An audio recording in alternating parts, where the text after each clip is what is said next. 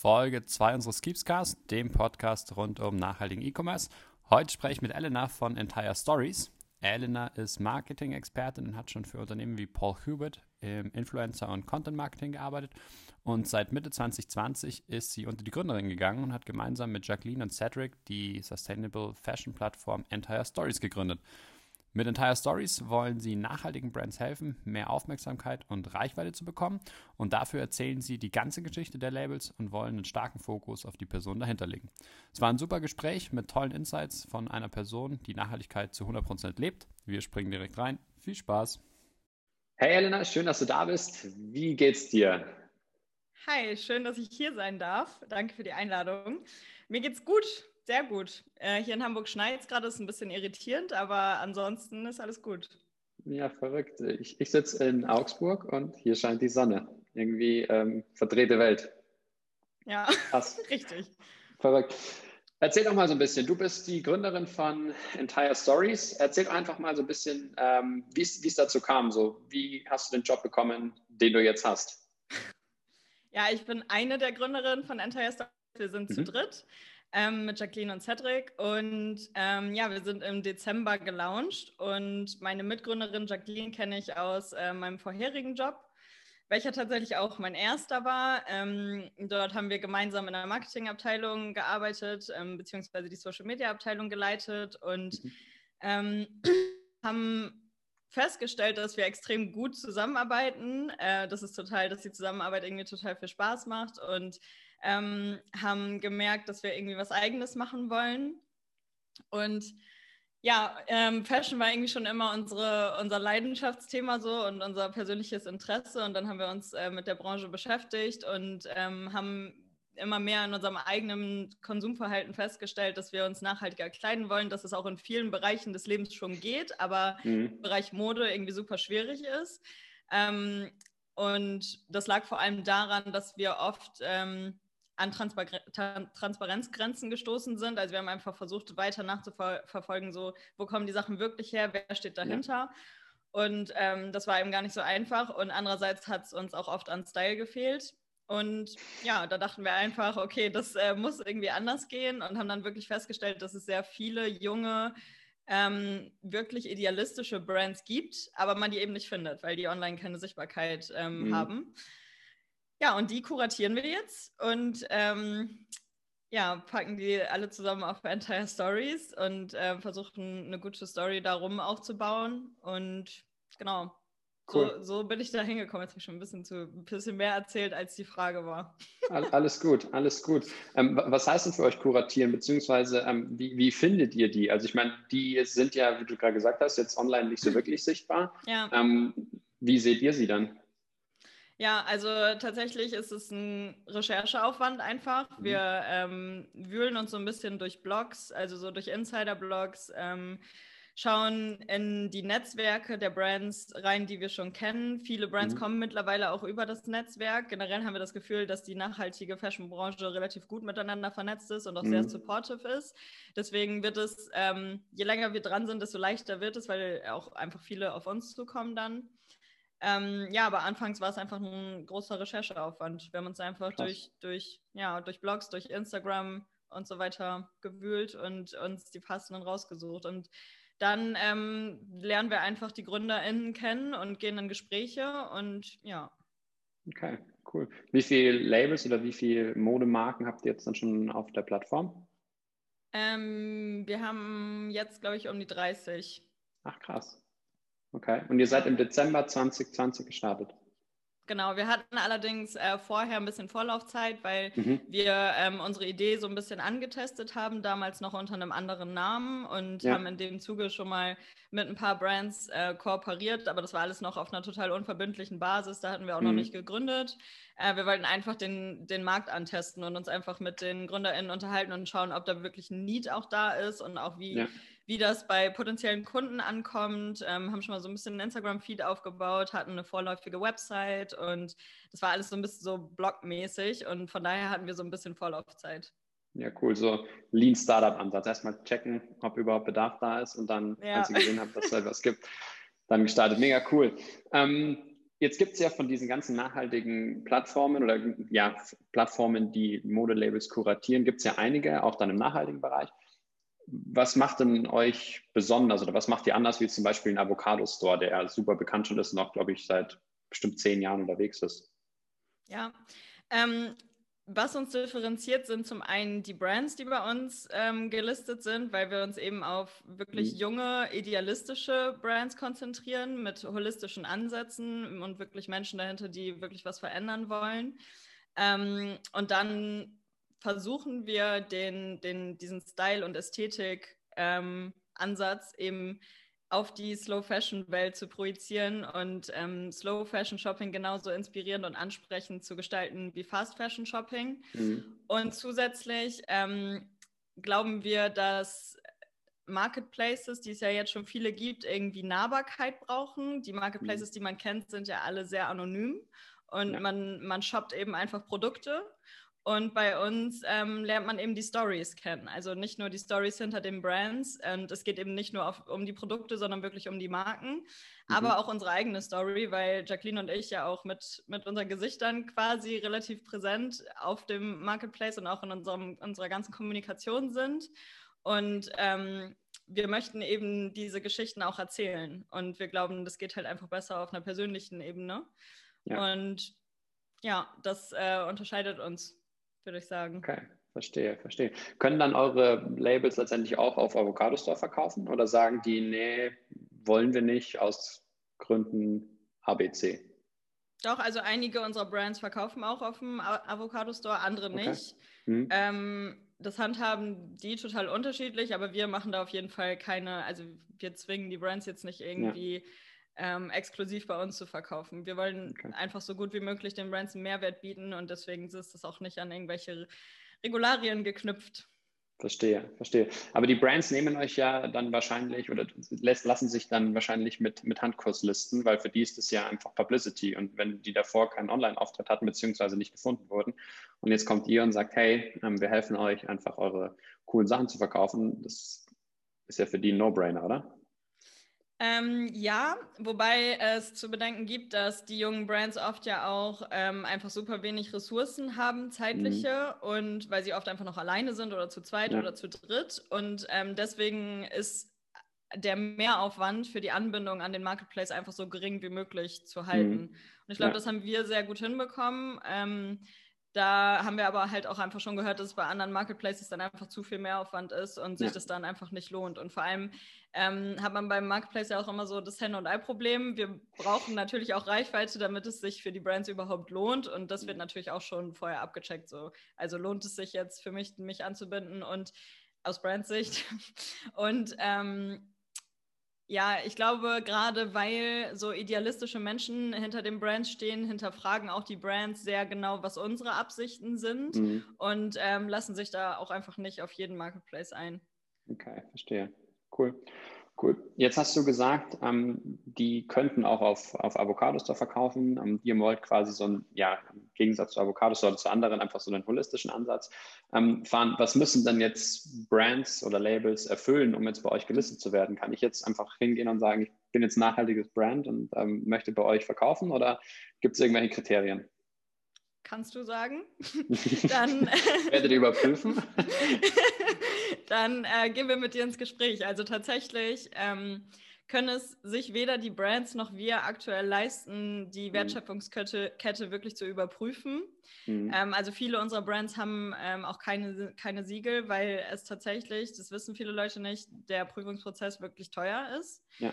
Ähm, und das sind aber genau auch die Brands, die wir nicht kategorisch ausschließen wollen, weil die haben es erstens sowieso schon schwer und zweitens stehen die ganz am Anfang und wollen aber wirklich was verändern. Ja. Ähm, deswegen haben wir uns ähm, ein Wertekonzept gebaut, was wir mhm. erstmal im ersten Schritt den Brands zuschicken, um abzuchecken, abzuchecken so passt das können, also von der Zusammenarbeit her und von, ja, einfach vom, vom Werteprinzip tatsächlich. Und dann äh, lernen wir eben alle GründerInnen ähm, kennen, wirklich in ausführlichen Gesprächen und hinterfragen einfach alles, was sie ähm, öffentlich quasi auf der Website stehen haben und uns auch ja. erzählen. Und im Endeffekt ist es dann ähm, ja gerade eine, eine Bauchgefühlentscheidung. Ähm, entsprechend kommunizieren wir das aber auch auf unserem Marketplace und ähm, auch für uns ist der Weg das Ziel und es können auf jeden Fall Fehler unterlaufen, aber dann werden wir das auch einfach offen kommunizieren und gemeinsam mit unserer Community daraus lernen.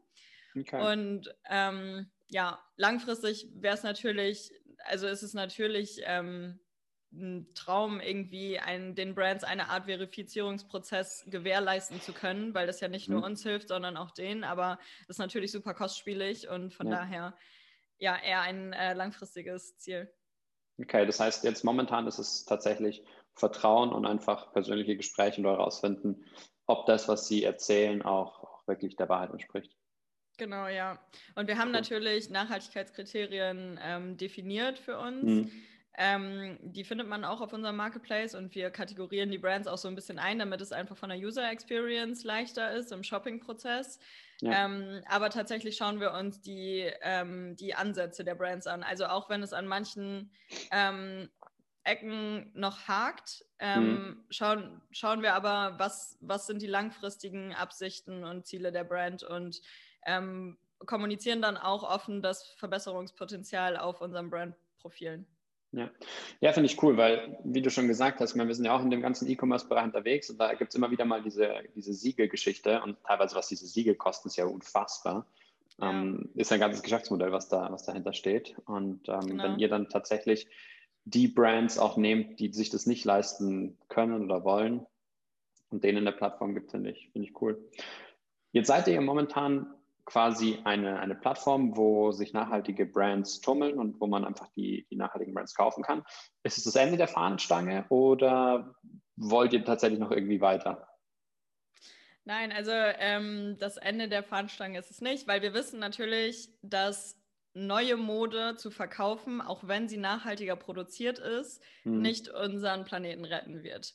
Hm. Ähm, deswegen versuchen wir, also erstmal ist unsere Vision, nachhaltigere Mode für jeden verständlich und zugänglich zu machen, mhm. ähm, eben indem wir diesen, den Style und den ähm, Inspirationsaspekt mit reinbringen, sodass halt Menschen, die sich vielleicht noch gar nicht so sehr mit dem Thema Nachhaltigkeit beschäftigen, gar nicht unbedingt merken, dass sie gerade super nachhaltig kaufen, aber eben mhm. dann unbewusst die bessere Alternative wählen.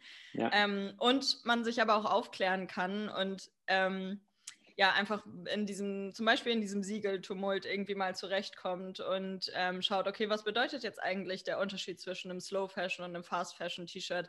Was richte ich eigentlich damit an, wenn ich meine Kaufentscheidung treffe ähm, oder eben auch nicht? Und ja.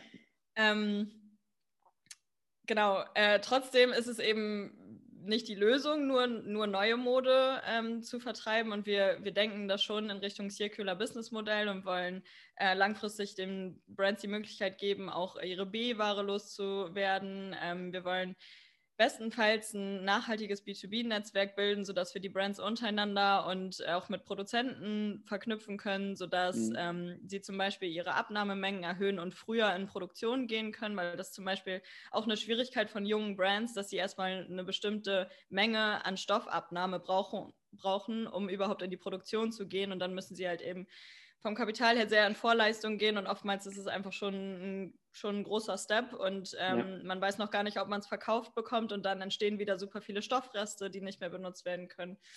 Ähm, und dann versuchen wir natürlich auch irgendwie dieses ganze E-Commerce-Ding ein bisschen umzudenken. Deswegen jetzt auch die Kooperation mit euch, so wie können wir Retouren reduzieren. Wir wollen schauen, wie können wir vielleicht ähm, so Shopping-Communities bilden, dass man zum Beispiel irgendwie sagt, ey, guck mal, das sind meine Lieblingsbrands von Entire Stories ähm, die seiner Freundin schickt, die irgendwie nur ein paar Straßen weiter wohnt oder seinem Freund und sagt, hier findest du da nicht vielleicht auch was, dann können wir zusammen bestellen, also einfach Wege ja. sparen.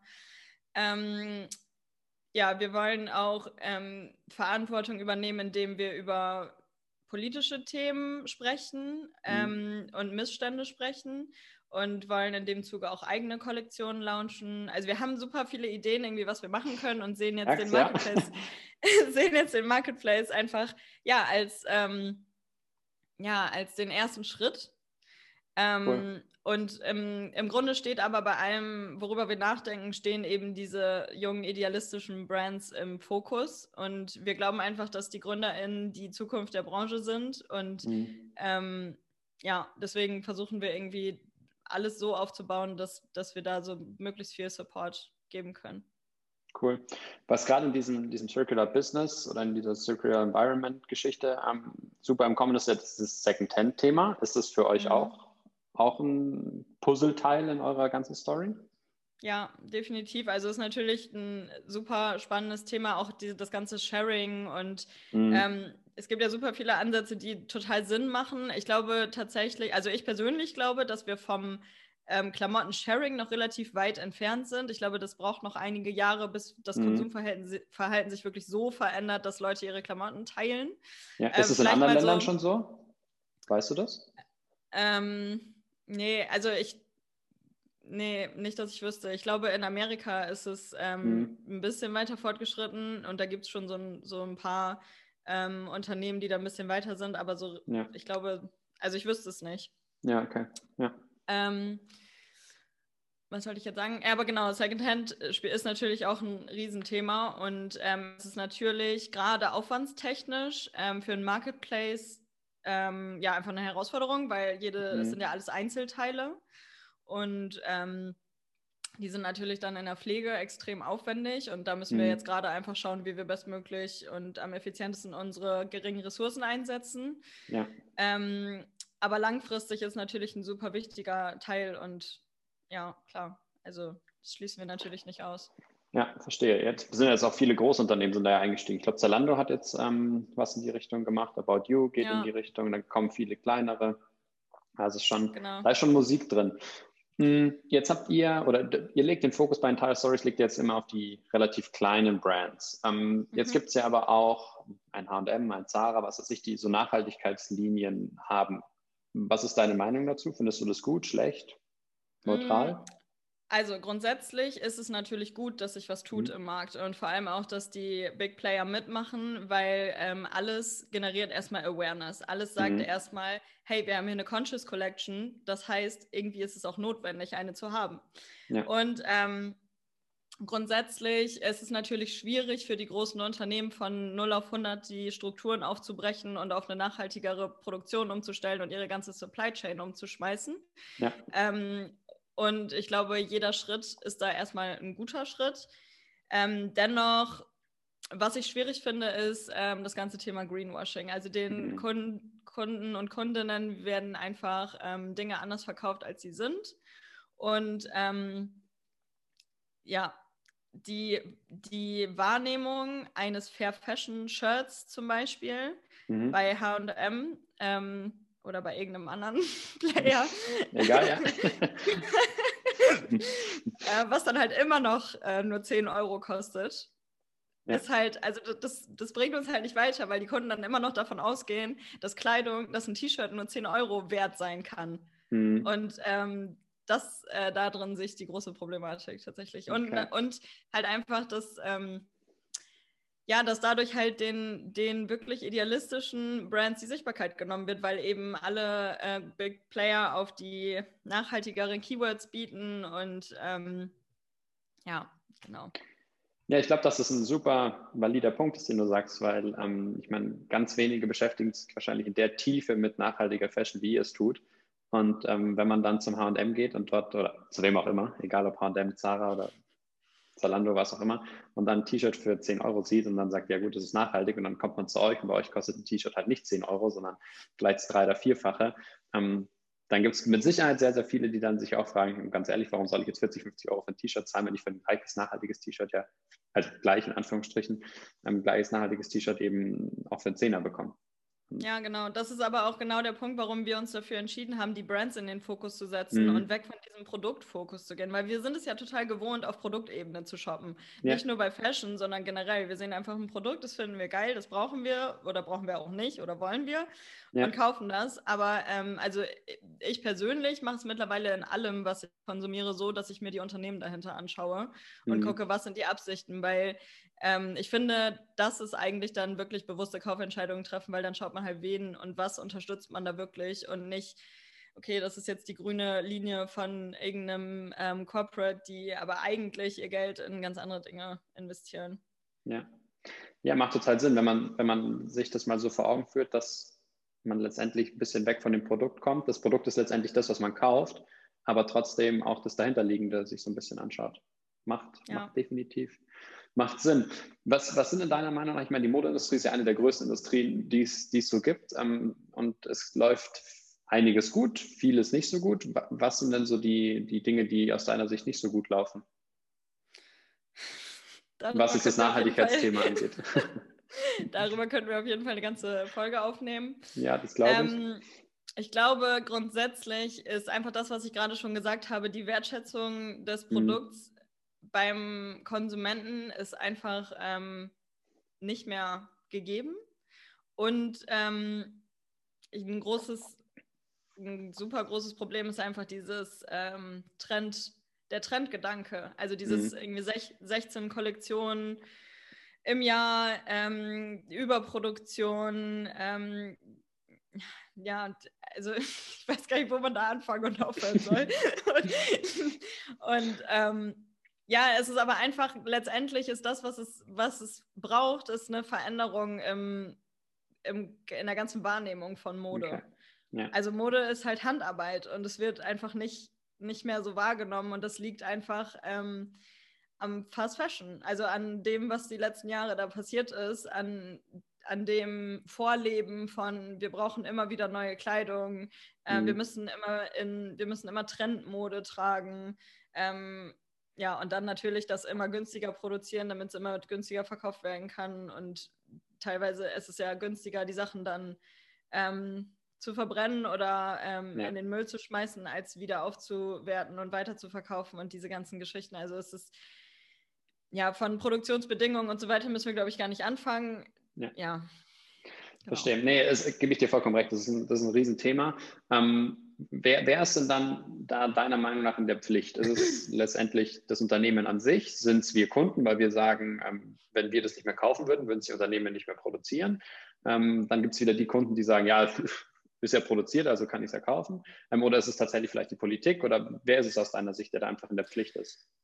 Mm, grundsätzlich würde ich sagen, alle. Also ich glaube, mhm. wir als ähm, Konsumenten, zumindest wenn wir die Möglichkeit haben, uns aufzuklären und äh, den Zugriff auf das Wissen haben, ähm, stehen wir in der Verantwortung, uns unsere Kaufentscheidung zu überlegen. Ja. Ähm, genauso wie die Unternehmen in der Verantwortung stehen natürlich, aber ich glaube einfach, dass es ähm, Regulationen aus der Politik braucht, um wirklich was zu verändern und ich glaube, wir sind da jetzt mit dem Lieferketten Gesetz in eine erste gute Richtung gegangen. Allerdings betrifft es ja auch nur eine sehr geringe Anzahl an Unternehmen, die da, wo sich jetzt wirklich was ändert. Und mhm. ja, also ich glaube, wichtig ist halt einfach, dass wir mehr Aufklärungsarbeit leisten, damit ähm, die Konsumenten ihre Kaufentscheidungen bewusster treffen können, weil das mhm. ist meiner Meinung nach der größte Hebel einfach, weil dann sind die Unternehmen gezwungen, sich zu verändern. Ähm, ja. Ja, und um den Prozess zu beschleunigen, ist es einfach wichtig, dass von oben runter reguliert wird. Okay. Das heißt, jeder muss seinen äh, Beitrag dazu leisten. Ja, wenn er kann. Also wenn er die Möglichkeiten hat, ja. ähm, Wissen darüber aufzubauen und ähm, natürlich auch die finanziellen Möglichkeiten. Genau. Verstehe. Siehst du denn bei den Endkunden letztendlich, dass die, dass die gern wollen würden, aber vielleicht teilweise nicht können, weil jetzt einfach große Labels vielleicht das nicht so offen kommunizieren, wie jetzt ähm, Labels, die bei euch gelistet sind, es tun? Ähm, also ich nehme auf jeden Fall einen Wandel im Konsumverhalten wahr. Mhm. Ähm, man sieht es ja auch, also in der Foodbranche zum Beispiel ist es ja schon viel mehr angekommen als in der ja, Fashionbranche. Ja. Ich glaube, es ist gerade, also in der Foodbranche ist es schon einfach. So, da stehen, ähm, steht irgendwie eine vegane Salami von einem Startup neben einer Salami von, ich hätte jetzt fast schon wieder einen Namen gesagt, von irgendjemand anderem. Und ähm, da kann man einfach schnell zur besseren Alternative greifen. Ja. Im Fashion-Bereich ist es einfach noch nicht so leicht. Es ist halt nicht so bequem. So man bei About You oder bei Zalando hast du halt innerhalb von zwei Klicks ähm, dein Teil bestellt, es ist günstig und es ist äh, am nächsten oder am übernächsten Tag da und äh, ja. das sind wir ja irgendwie gewohnt und so läuft es im Slow-Fashion-Bereich aber einfach nicht. Viel wird irgendwie on Demand produziert und ähm, braucht einfach, bis es bei dem Endkunden zu Hause ankommt. Ähm, Viele finden ja auch gar nicht die nachhaltige Mode, die sie suchen, wie ich gerade gesagt habe. Ähm, ja. Und Ja, was war jetzt nochmal deine ursprüngliche Frage? Ja, ob letztendlich die, die Leute, also ob du quasi merkst, dass die Leute gerne nachhaltiger sein wollen würden, ähm, ja. aber es letztendlich nicht können, weil, aus welchen Grund noch immer, weil sie Informationen nicht haben oder weil einfach die Aufklärung fehlt oder wie auch immer. Ja, ich glaube, was halt auch einfach ein großer Faktor ist, ist dieses, ähm, also das ist super stumpf. Es ist so, also ich nehme das in meinem persönlichen Umfeld auch total viel wahr. So, ja, nee, wir sind jetzt vegan und wir verzichten jetzt aufs Auto und aber 50 Euro für ein T-Shirt, nee, sehe ich nicht ein. Mhm. Und ähm, da sieht man halt, wie krass dieser, ähm, dieses Unverständnis für Mode ist und dieses, ja. die, so, dass der, der eigentliche Wert einfach gar nicht mehr erkannt wird und wie viele Menschen hinter so einem Produkt stehen und was für, ja. also das ist einfach, das, also Fast Fashion hat da wirklich richtig gute Arbeit geleistet, weil ähm, ich glaube nämlich schon, dass es viele gibt, die sagen, wir wollen schon. Aber ähm, da wir so günstige Preise gewohnt sind aus den letzten Jahren und ähm, so, so einfaches Shopping im Sinne von hier kannst du das ganze Outfit, genauso wie diese Influencerin es hier gerade trägt, für 50 Euro kaufen. Ähm, und es ist übermorgen bei dir, damit du es zur nächsten Party tragen kannst. Ja. Ja, ist es, glaube ich, haben wir da einfach noch ganz, ganz, ganz viel zu tun. Und ähm, ich bin immer einfach der Meinung, dass Aufklärung am meisten hilft, weil ja. zumindest ist es bei mir persönlich so, dass wenn ich über die Missstände Bescheid weiß, dann kann ich auch nicht mehr weggucken. Ja. Und ähm, dann kann ich keine Kaufentscheidungen mehr treffen, die irgendwie dagegen geht, weil es dann einfach gegen mein persönliches Wertesystem geht. Und ich hoffe einfach, dass ähm, ja, dass wir da eben durch, durch diesen Ansatz ähm, aus der Kombination von Aufklärung und Inspiration irgendwie einen guten, guten Mittelweg finden, sodass es eben ja, langfristig äh, der Standard wird. Nee, das, das sehe ich, äh, das sehe ich ähnlich so. Ich meine, es gibt ja auch ganz viele, die letztendlich auch so nach diesem Motto, was ich nicht sehe, ist nicht da agieren. Und mhm. ähm, wenn die dann einfach nicht sehen, dass dieses T-Shirt halt einfach aus super schlechten oder nicht nachhaltigen Materialien gewertigt ist oder einfach auch Leute, äh, gerade in, in, den asiatischen Ländern, dafür ja, geknechtet werden ohne Ende und unter widrigsten Arbeitsbedingungen arbeiten. Ähm, wenn die das sehen würden, dann würden bestimmt einige letztendlich auch umdenken. Aber ähm, wahrscheinlich oder in, in, den meisten Fällen geht es halt dann doch ein bisschen auf den Geldbeutel auch. Weil wenn man nachhaltiger ja. produzieren will, dann ähm, muss man halt einfach ein bisschen besser produzieren und dann ist es in den meisten, meisten Fällen teurer. Genau, deswegen ist es halt einfach dann wichtig, äh, zumindest für die Menschen, die die Möglichkeiten haben, ihren Konsum einfach runterzuschrauben und weniger ja. zu kaufen. Also ich persönlich sehe die Ausrede bei vielen Menschen nicht. Dieses, ja, aber es ist mir zu teuer. So, ja, mhm. ihr habt aber auch die Möglichkeiten, einfach zwei Sachen weniger zu kaufen und dafür ein ähm, faires und nachhaltigeres produziertes Kleidungsstück. Ja. Ähm, natürlich gibt es aber auch Menschen, die nicht die Möglichkeiten haben, jetzt einfach auf einen nachhaltigeren Konsum umzusteigen. So, das steht außer Frage und das möchte ich auch, würde ich auch niemals irgendwie erwarten oder ja. Ja, ja. sagen. Was ich, ja, da gebe ich dir, gebe ich dir vollkommen recht, was ich aber auch glaube, und, und das ist auch was, in, in wessen Kerbe ihr schlagt, ähm, dass ja ganz lange, ich meine, das war ja bei Elektroautos, war das ja auch ganz, also blödes Beispiel, aber bei Elektroautos, die sahen, ganz lange sahen die aus Raut und mhm. Krüben, super hässlich. Ähm, und, und jetzt kommen immer schönere und das ist bei Kleidung ja auch so. Früher war ja nachhaltige Kleidung aus dem Kartoffelsack und jetzt gibt es ja auch echt super schöne Teile, wo man dann auch sagen kann, gut, ähm, ich kann das auch tragen, äh, es sieht gut aus und es ist nachhaltig und sehe halt nicht aus wie in Anführungsstrichen so eine, ja, wie so ein Kartoffelsack. Ähm, ja, definitiv. Ähm, wobei ähm, nachhaltigere Mode, glaube ich, auch immer noch ein Imageproblem hat, ein bisschen. Ja. Also viele stecken das immer noch in eine Schublade ähm, und das ist absolut gar nicht mehr der Fall. Also ganz ehrlich, es gibt so tolle Mode. Ja. Also wir haben bei uns einfach so tolle Teile. So, dass ähm, Jacqueline und ich sitzen immer wieder zusammen und denken, oh Gott, oh. so, also wir könnten ähm, oh, so, also es macht einfach mega Spaß, auch einfach die Sachen einzupflegen und so, weil einfach alles nice aussieht. Also ja. das kann wirklich nicht die Ausrede sein. Nee, überhaupt nicht. Aber nicht mehr, nicht mehr. Aber es war mal, ja. oder es konnte relativ lange eine Ausrede sein, weil wie gesagt, es ja. sah echt teilweise aus wie, wie Raut und Krüben. Ja, das lag aber halt auch ein bisschen daran, ähm, wie, in welchem Umfeld es platziert und dargestellt war. Teilweise war, war die Mode cool, aber die war dann irgendwie schlecht fotografiert und dann eben ähm, neben andere Freisteller gepackt, äh, die ja. es dann auch nicht besser gemacht haben. So. Und dann ja. irgendwie noch eine, eine trashige ähm, Menüleiste daneben und ähm, nicht so ansprechender Content. Und dann ist es halt auch schnell einfach ein Umfeld, wo man keinen Bock mehr hat zu shoppen. Ja, richtig. richtig. Nee, deswegen ähm, finde ich, find ich mega nice, was, was ihr mit den Tile Stories macht. Aber wie, wie, du schon gesagt hast, es sind echt Dinge dabei, die schon ganz, ganz nice aussehen. Ehrlicherweise natürlich auch äh, teilweise relativ hochpreisig, beziehungsweise hochpreisiger. Ähm, aber gut, wie du schon gesagt hast, da kauft man halt lieber drei Teile weniger und kauft sich dann dafür ein vernünftiges.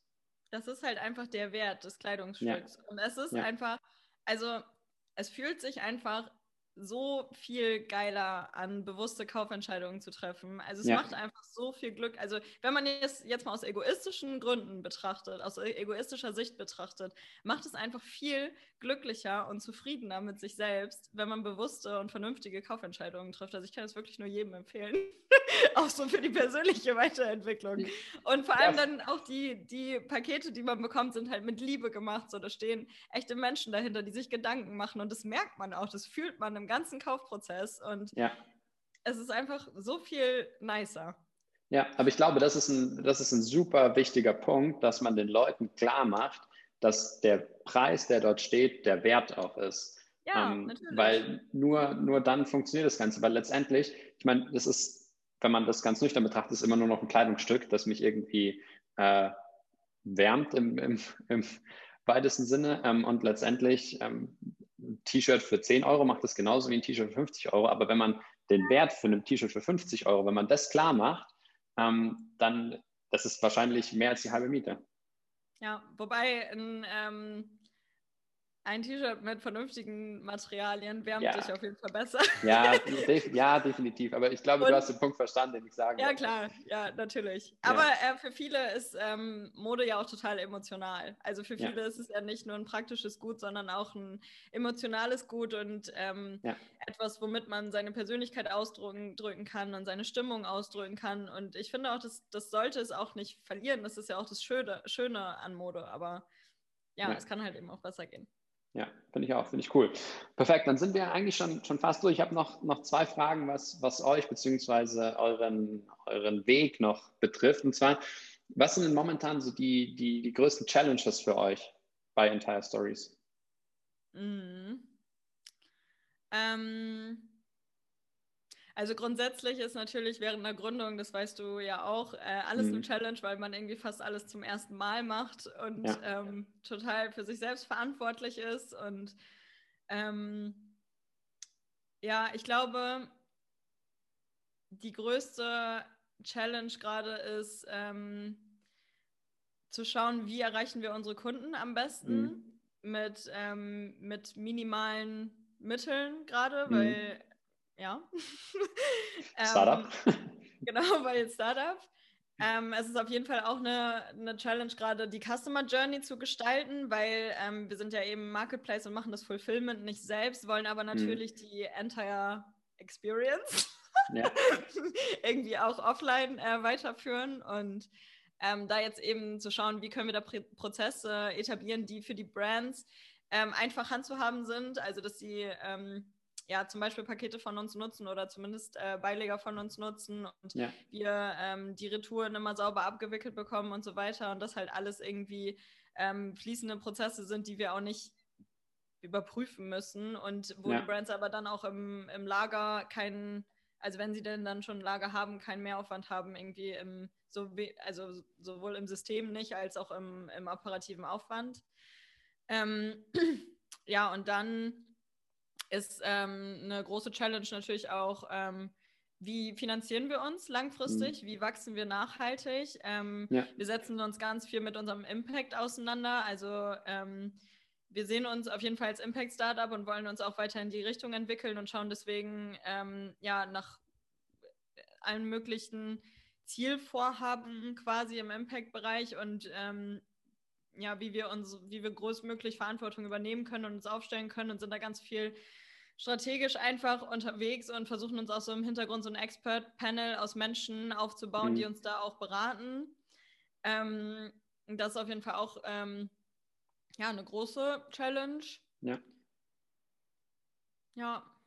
Sind ja einige. Ja, irgendwie ist jeder Tag halt ja. gerade ja. äh, eine Challenge, aber das macht es ja auch so aufregend und spannend. Definitiv, definitiv. I feel you. Ähm, als allerletzte Frage, ihr seid ja, hast du gesagt, äh, letztes Jahr erst gestartet, habt davor schon ein bisschen so Testing gemacht, ähm, aber seid noch super frisch am Start. Ganz kurz, was sind deine, deine Tipps, wenn jetzt jemand auf dich zugehen würde und sagen würde, hey Elena, ähm, ich gründe jetzt auch in, in dem und dem Bereich.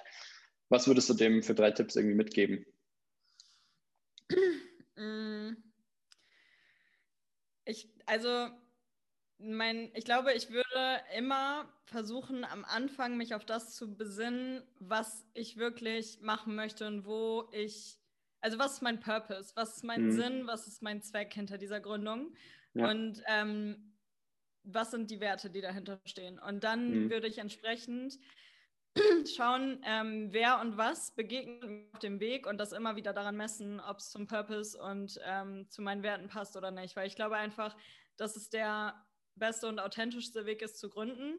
Ja. Weil alles andere macht einen persönlich nicht glücklich und mhm. ähm, am Ende muss man seine Entscheidung vor sich selbst rechtfertigen. Und wir haben am Anfang so ein bisschen versucht, uns für so Förderungen ein bisschen zu verdrehen, sodass wir da mhm. reinpassen und mhm. irgendwie Geld bekommen und haben dann super viel Energie und Zeit da reingesteckt. Und am Ende haben wir uns gesagt, gedacht, nee, ey, das ist nicht so wollen wir unsere Zeit nicht verbringen und das sind wir nicht und ähm, wir lassen es jetzt einfach.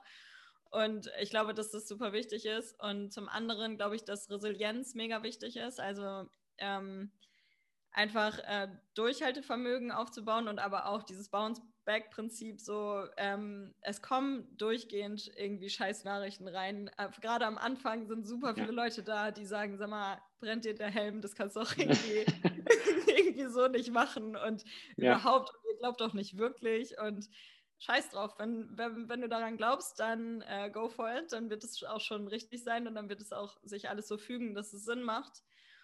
Ähm, ja, und ich glaube, was auch super wichtig ist ähm, in dem Prozess der Gründung, ist Reflexion. Also, dass man sich die Zeit dafür nimmt, zu schauen, einerseits, was haben wir schon geschafft bis jetzt, weil das geht total unter, wenn man sich die Zeit mhm. nicht nimmt. Ja. Ähm, und auch sich selbst zu reflektieren, ähm, bin ich wirklich dafür gemacht? Ähm, möchte ich meinen Weg so gehen? Wie stelle ich mir mein Leben vor? Ähm, ja, also es war jetzt auf sehr persönlicher Ebene, aber ja, alles gut. Was ich persönlich so für Tipps geben würde, ja. Ja, cool. Mega gut, mega gut. Ich habe tatsächlich äh, keine Fragen mehr. Es war ein, war ein mega cooles Gespräch. Hast du noch irgendwas, was du, was du loswerden willst, Elena? okay, wir haben, wir haben nur noch äh, 40 Minuten Aufnahmezeit. Okay, ich muss mir jetzt gut überlegen, was wir. Also tatsächlich so aus dem Gespräch raus, ähm, wie sich das jetzt entwickelt hat, würde ich einfach dazu appellieren, sich wirklich zwei bis dreimal zu überlegen, wo man seine Kaufentscheidung trifft, einfach ja. und zu schauen, wen und was man damit unterstützt. Ähm, ich glaube, gerade wir hier, die sehr privilegiert sind, haben ein bisschen die Verantwortung, auch ähm, da eine Vorreiterposition einzunehmen und ähm, die richtigen und super wichtigen Schritte zu gehen. Und ja. Ähm, genau, aus der persönlichen Sicht kann ich nur jeden dazu motivieren, weil es sich auch einfach gut anfühlt. Ja. Ähm, ja, und ich glaube einfach, dass man dieses ganze super schwere Thema unserer Klimakrise und ähm, auch der humanitären Krisen ja irgendwie versuchen muss, nee, also nicht natürlich nicht leicht zu nehmen, aber ich glaube, man, man kann da mehr verändern, als man denkt, wenn man sich einfach ein bisschen damit beschäftigt. Ja, cool. Cooles Schlusswort. Cooles Schlusswort. Elena, vielen, vielen Dank. Ähm, wie gesagt, ich fand es mega cool. Ich drücke euch die Daumen, dass das mit Entire Stories ein mega guter Erfolg wird. Äh, ich bin, ich finde es richtig cool, was, was ihr da auf die Beine stellt. Danke. Und ähm, habe das jetzt so richtig, also ich habe tatsächlich, es hat vorher, als du gesagt hast, dass es, dass man weg von diesem Produktfokus kommt und hin zu diesem, was steht dahinter, da es tatsächlich so richtig Klick gemacht, wo ich mir gedacht habe, ja, fuck, ähm, sie hat recht. es gibt, ja, es gibt mega Sinn. Es gibt mega Sinn. Cool. cool. Deswegen ja. vielen, vielen Dank. Ich drücke euch die Daumen und ähm, ja, bis bald. Dankeschön. Vielen Dank, dass ich hier sein durfte und danke für das ähm, schöne Gespräch. Und ich drücke euch natürlich auch die Daumen und ich freue mich mega über unsere Partnerschaft. Cool, ja, Dito, ich auch. Äh, ist, glaube ich, eine, eine, richtig coole Geschichte. Und ähm, wir schauen, dass wir da gemeinsam, gemeinsam wachsen. Top. Ja. Elena, ich danke dir, mach's gut. Ciao, ciao. Bis dann. Und das war's auch schon wieder mit dem Podcast mit der lieben Elena von Entire Stories. Für mehr Infos zu Entire Stories könnt ihr einfach auf deren Website vorbeischauen unter www.entire-stories.com. Und für mehr Infos zu uns, zu Keepest, schaut einfach vorbei unter www.keepest.de. Falls es euch gefallen hat, freue ich mich natürlich, wenn das Ganze geteilt wird. Und für Feedback bin ich jederzeit offen, gerne per Mail oder auch per LinkedIn. Die Kontaktdaten dazu findet ihr in der Podcast-Beschreibung.